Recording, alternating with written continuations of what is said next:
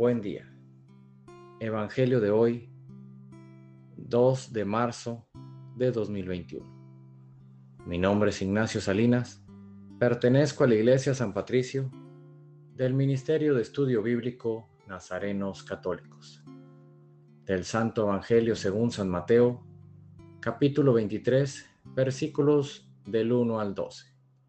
En aquel tiempo, Jesús dijo a las multitudes y a sus discípulos, en la cátedra de Moisés se han sentado los escribas y fariseos.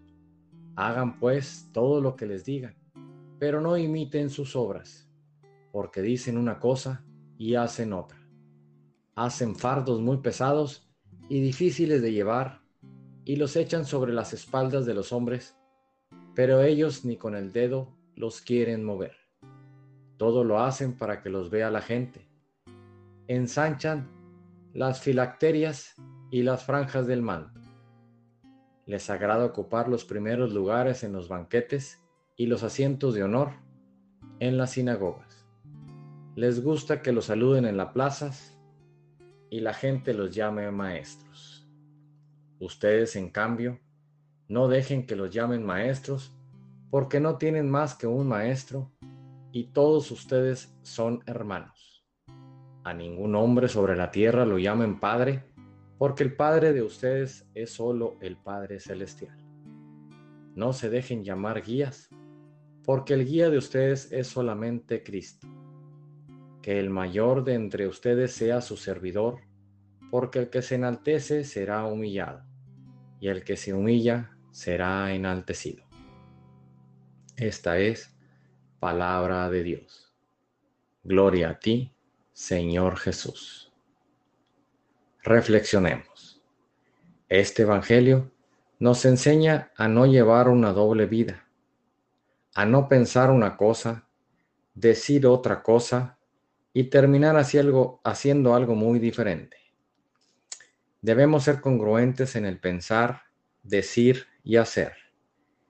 No queramos aparentar algo que no somos no queramos ser enaltecidos por decir algo que no sentimos. No nos engañemos a nosotros mismos diciéndonos todo lo que hacemos solo de pensamiento.